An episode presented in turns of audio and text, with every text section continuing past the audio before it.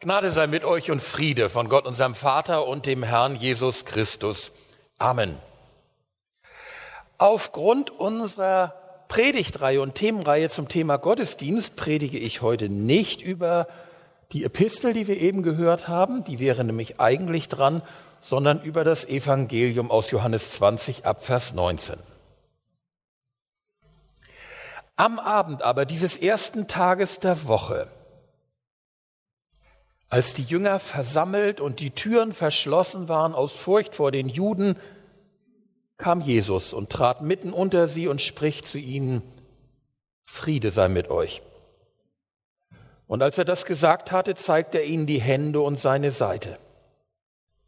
Da wurden die Jünger froh, dass sie den Herrn sahen. Da sprach Jesus abermals zu ihnen, Friede sei mit euch. Wie mich der Vater gesandt hat, so sende ich euch. Und als er das gesagt hatte, blies er sie an und spricht zu ihnen, nehmt hin den Heiligen Geist. Welchen ihr die Sünden erlasst, denen sind sie erlassen, und welchen ihr sie behaltet, denen sind sie behalten. Thomas aber, der Zwilling genannt wird, einer der zwölf, war nicht bei ihnen, als Jesus kam. Da sagten die anderen Jünger zu ihm, wir haben den Herrn gesehen. Er aber sprach zu ihnen, wenn ich nicht in seinen Händen die Nägelmale sehe und meinen Finger in die Nägelmale lege und meine Hand in seine Seite lege, kann ich's nicht glauben. Und nach acht Tagen waren seine Jünger abermals drinnen versammelt und Thomas war bei ihnen. Kommt Jesus, als die Türen verschlossen waren und tritt mitten unter sie und spricht, Friede sei mit euch. Danach spricht er zu Thomas, reiche deinen Finger her und sieh meine Hände und reiche deine Hand her und lege sie in meine Seite und sei nicht ungläubig, sondern gläubig. Thomas antwortete und sprach zu ihm, mein Herr und mein Gott. Spricht Jesus zu ihm, weil du mich gesehen hast, Thomas, darum glaubst du. Selig sind, die nicht sehen und doch glauben. Liebe Gemeinde, was hat diese Doppelgeschichte mit dem Thema Gottesdienst zu tun? Ich will das erklären. Wir wissen, dass die ersten Christen bereits in neutestamentlicher Zeit statt am Sabbat wie die Juden sich am Sonntag versammelten. Wir lesen das zum Beispiel in Apostelgeschichte 20. Sie nannten den Sonntag den Herrntag. Diesen Ausdruck finden wir schon in der Offenbarung und dann auch in altkirchlichen Schriften weil es der Tag der Auferstehung ihres Herrn war. Da der Sonntag weder bei Juden noch bei Griechen und Römern ein Feiertag war, mussten sie sich abends treffen. Diese Treffen, bei denen sie auch Abendmahl feierten, nannten sie wie die Juden Versammlungen, was auch mit dem Wort für Synagoge zusammenhängt. Schon Lukas berichtet in seinem Evangelium, dass Jesus den elf Jüngern am Abend des Ostersonntag erschienen sei. Aber Johannes will uns anscheinend verdeutlichen, dass hier die Keimzelle der Versammlung, also letztlich unserer Gottesdienste liegt. Das macht die Geschichte für uns gerade so interessant. Am Abend aber dieses ersten Tages der Woche, als die Jünger versammelt und die Türen verschlossen waren aus Furcht vor den Juden, kam Jesus und trat mitten unter sie und spricht zu ihnen, Friede sei mit euch. Hören wir die Signale? Es ist erster Tag der Woche, also Sonntag. Es ist Abend, also Gottesdienstzeit, die Jünger sind versammelt. Da kommt Jesus zu ihnen. Ich frage mal so ganz dämlich, warum kommt Jesus zu ihnen? Und warum wissen wir, dass Jesus im Gottesdienst auch zu uns kommt? Weil wir alles so schön vorbereitet haben, die Kirche geschmückt, die Kerzen entzündet, die Predigt vorbereitet, hoffentlich was ordentliches, weil wir Jesus darum gebeten haben, weil wir ihn erwartet haben. Nichts von alledem trifft auf die Jünger am Osterabend zu. Sie haben keinen Raum für Jesus vorbereitet. Sie haben sich verrammelt. Sie haben nicht darum gebetet, noch es erwartet. Sie waren voller Angst und Zweifel. Ja, man muss eher umgekehrt fragen, Jesus, willst du bei diesen Jüngern, was willst du bei diesen Jüngern? Die sind gar nicht bereit und geeignet dafür, mit ihnen Gottesdienst zu feiern. Guck doch mal, wer da sitzt. Und guck auch mal, wer alles fehlt. Machen wir ja auch so, ne? Erstmal so gucken, so, wer ist da, wer ist neu da, herzlich willkommen. Und wer fehlt heute wieder? Naja. Also damals, Judas fehlt. Der ist ganz weg. Der hat Jesus verlassen und verraten. Vielleicht lebt er zu diesem Zeitpunkt schon gar nicht mehr. Hm. Thomas fehlt. Er hat die Ehre in der Geschichte des Gottesdienstes der Erste zu sein, der frustriert weggeblieben ist. Damit begründet er eine lange und traurige Tradition. Dafür ist Petrus da. Aber der sitzt ganz still in seiner Ecke. Das Krähen des Hahns steckt ihm noch tief in den Knochen. Und neun weitere sind da. Die haben sich in der grünen Donnerstagnacht auch nicht durch Mut und Treue ausgezeichnet. Und das hat sich bis heute auch noch nicht gebessert. Jesus, willst du wirklich mit denen da deinen ersten Ostergottesdienst feiern? Das macht keinen Spaß. Warum ist Jesus zu ihnen gekommen? Ich sehe dafür zwei biblische Gründe. Erstens, weil es sein freier, unergründlicher Entschluss ist, seine Jünger, seine Gemeinde, seine Kirche zu lieben. Und davon bringt ihn nichts ab. Und zweitens, weil er es so versprochen hat, Matthäus 18, Vers 20. Wo zwei oder drei versammelt sind in meinem Namen, da bin ich mitten unter ihnen. Und hier sitzen eingeschüchtert, deprimiert, desillusioniert zehn Jünger, die einmal seinen Namen getragen haben, beieinander. Und da kommt er zu ihnen. Beides ist auch wichtig für uns. So schön schöne Gottesdienste von tollen christlichen Mitarbeitern vorbereitet auch sind. Aber das ist nicht der Grund, warum wir Gottesdienst feiern und darauf hoffen, dass Christus in unserer Mitte ist. Wenn die Predigt des Pastors so richtig inspiriert ist und inspirierend ist, dann muss Christus doch kommen. Nein. Und so bereichernd erfahrungsgesättigte Choräle und gut angeleiteter Lobpreis auch sind. Aber dadurch ziehen wir Jesus nicht herbei. Er kommt von sich aus. Er kommt, er kommt mit Willen, ist voller Lieb und Lust, all Angst und Not zu stillen, die ihm an euch bewusst. Und er kommt, weil er es verheißen hat, in seiner versammelten Gemeinde zu wohnen. Und diese Verheißung gilt auch uns und unseren Gottesdiensten und gilt auch jetzt hier. Was geschieht, wenn wir Gottesdienst feiern? Ganz viel natürlich. Und es gibt ja auch viele unterschiedliche Formen und Gestaltungselemente. Aber jetzt fragen wir, was ist der Kern? Was ist das Tragende, das, was den Gottesdienst zum Gottesdienst macht? Das Tragende ist letztlich natürlich nichts von dem, was wir tun, sondern das Tragende ist, was Christus ist und tut. Wir versammeln uns um ihn und lassen uns von ihm dienen, Gottes Dienst. Kam Jesus und trat mitten unter sie und spricht zu ihnen, Friede sei mit euch. Und als er das gesagt hatte, zeigte er ihnen die Hände und seine Seite.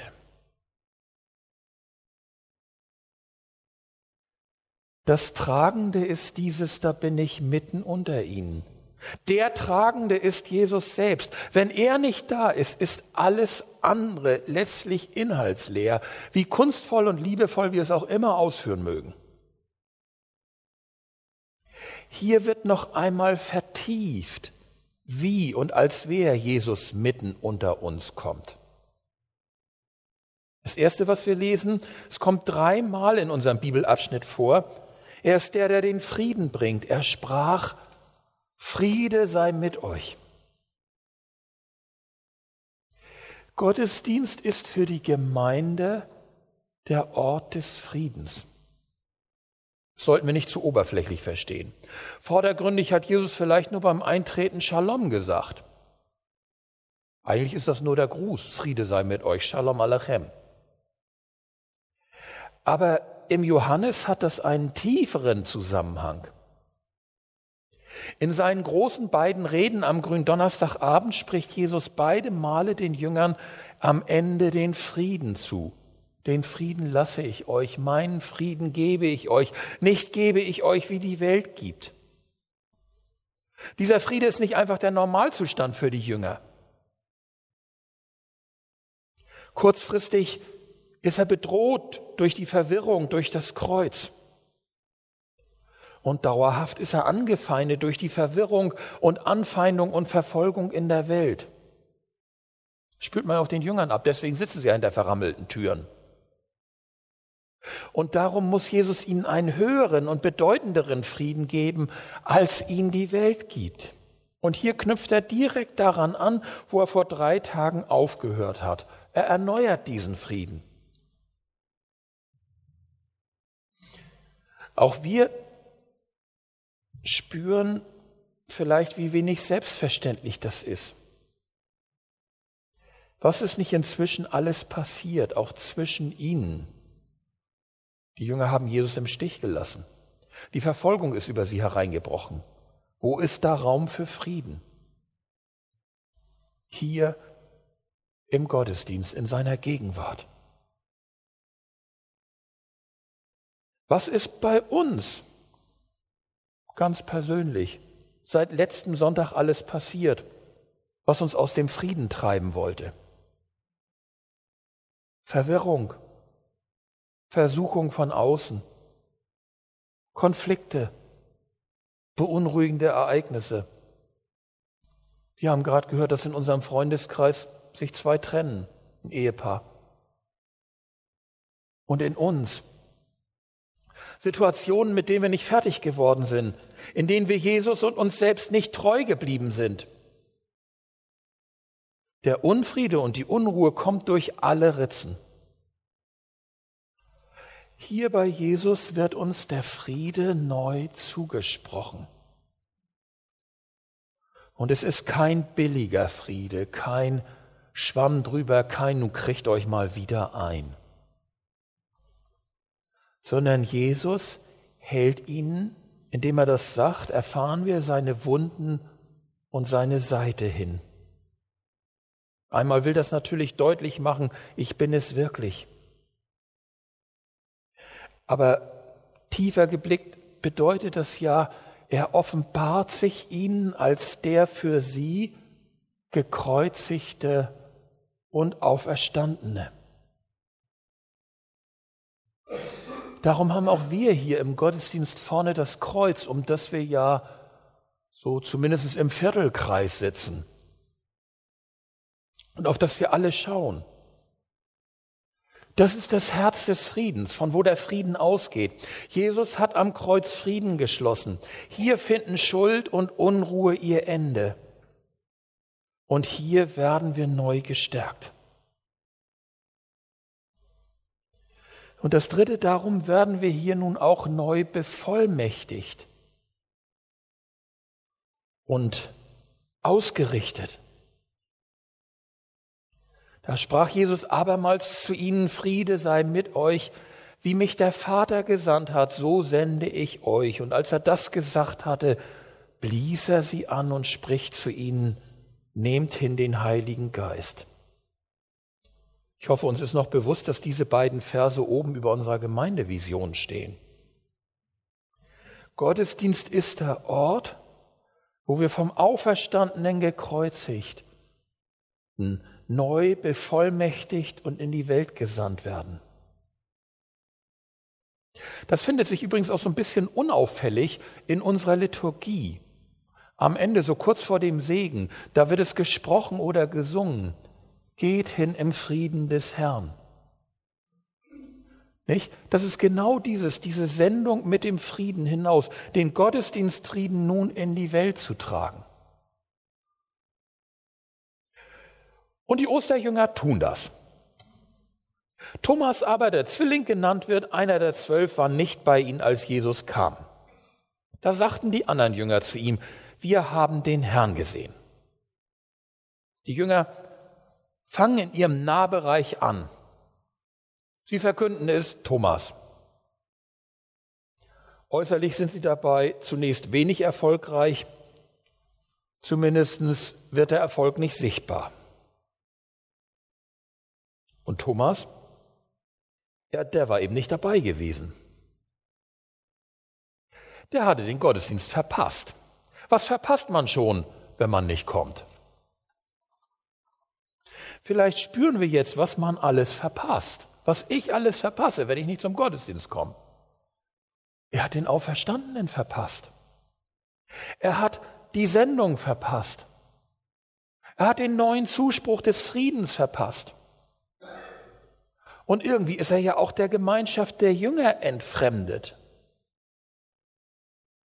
Das hat er alles verpasst. Und das kriegt Thomas die ganze Woche über nicht aufgeholt. Und nach acht Tagen waren seine Jünger abermals drinnen versammelt und Thomas war bei ihnen. Kommt Jesus, als die Türen verschlossen waren, und tritt mitten unter sie und spricht, Friede sei mit euch. Nach acht Tagen. Wir erinnern uns, nach unserer Zählung heißt das nach sieben Tagen. Jesus ist ja auch nach drei Tagen auferstanden, ne? also am Montag. Nee, natürlich nicht. Echt? Die Juden machen es wie in der Musik, der Ausgangspunkt wird mitgezählt. Freitag, Kreuzigungstag, erster Tag, Samstag, zweiter Tag, Sonntag, dritter. Wenn wir jetzt also von Sonntag loszählen, Sonntag, erster Tag, dann ist der achte Tag der nächste Sonntag. Merken wir jetzt, was Johannes uns stecken will? Nachtigall, ich höre dir trapsen. Das ist der nächste Sonntag. Das ist heute. Das ist der Sonntag quasi Modogeniti. Da sind die Jünger abermals drin, wieder versammelt. Diesmal ist Thomas dabei. Herzlichen Glückwunsch. Du bist heute dabei. Und es geschieht wieder genau das Gleiche. Da bin ich mitten unter ihnen. Christus tritt in die Mitte Christus spricht den Frieden zu. Jesus, der gekreuzigte Auferstandene, der die Jünger stärkt, die Zweifler neu zum Glauben sucht. Soll das nun jeden Sonntag so weitergehen? Ja und nein. Jesus deutet es selbst an. Seine Verheißung, da bin ich mitten unter euch, die gilt auch weiter. Oder auch die Verheißung, wer euch hört, hört mich. Oder die Sammlung um seinen Tisch, das Brotbrechen in seinem Namen. Und das sollen die Jünger auch immer wieder erfahren. Aber, und hier zieht Jesus ja jetzt so eine Art Wasserscheide ein bei Thomas, es wird zukünftig im Glauben geschehen, nicht mehr einfach in der Sichtbarkeit. Auch wenn unsere Augen nicht sehen, wir haben nicht weniger als die Jünger, jeden Sonntag. Selig, die nicht sehen und doch glauben. Also, es soll auch unter uns geschehen. Es begründet auch unseren Gottesdienst. Und Johannes macht das sozusagen an den ersten zwei Sonntagen deutlich. Erinnert ihr euch noch, als ihr zum Glauben kamt? Da gab es manchmal so eine kleine Erklärungsbroschüre. Die hieß ganz früher vier geistliche Gesetze, später klang das ein bisschen steif, dann hat man das, glaube ich, genannt, Gott persönlich kennenlernen oder irgendwie sowas. Wer erinnert sich noch an diese Broschüre? Äh, darin war eine hübsche, kleine, erhellende Zeichnung. Ich meine jetzt nicht die von dem Kreuz über dem Abgrund, die war da, glaube ich, auch drin, sondern darin war eine Zeichnung von einem Zug mit einer Lokomotive und zwei Waggons dahinter. Erinnert ihr euch? Na gut, also. Und dann wurde, da ging es nämlich darum, wie wir jetzt im Glauben leben. Und dann wurde gesagt, die Lokomotive, das ist Christus selbst mit seiner Verheißung. Wenn der nicht vorne davor ist, fährt gar nichts. Die Lokomotive ist Christus, ist seine Verheißung, seine Zusage. Und daran ist jetzt der erste Waggon gehängt worden. Und dieser Waggon ist der Glaube.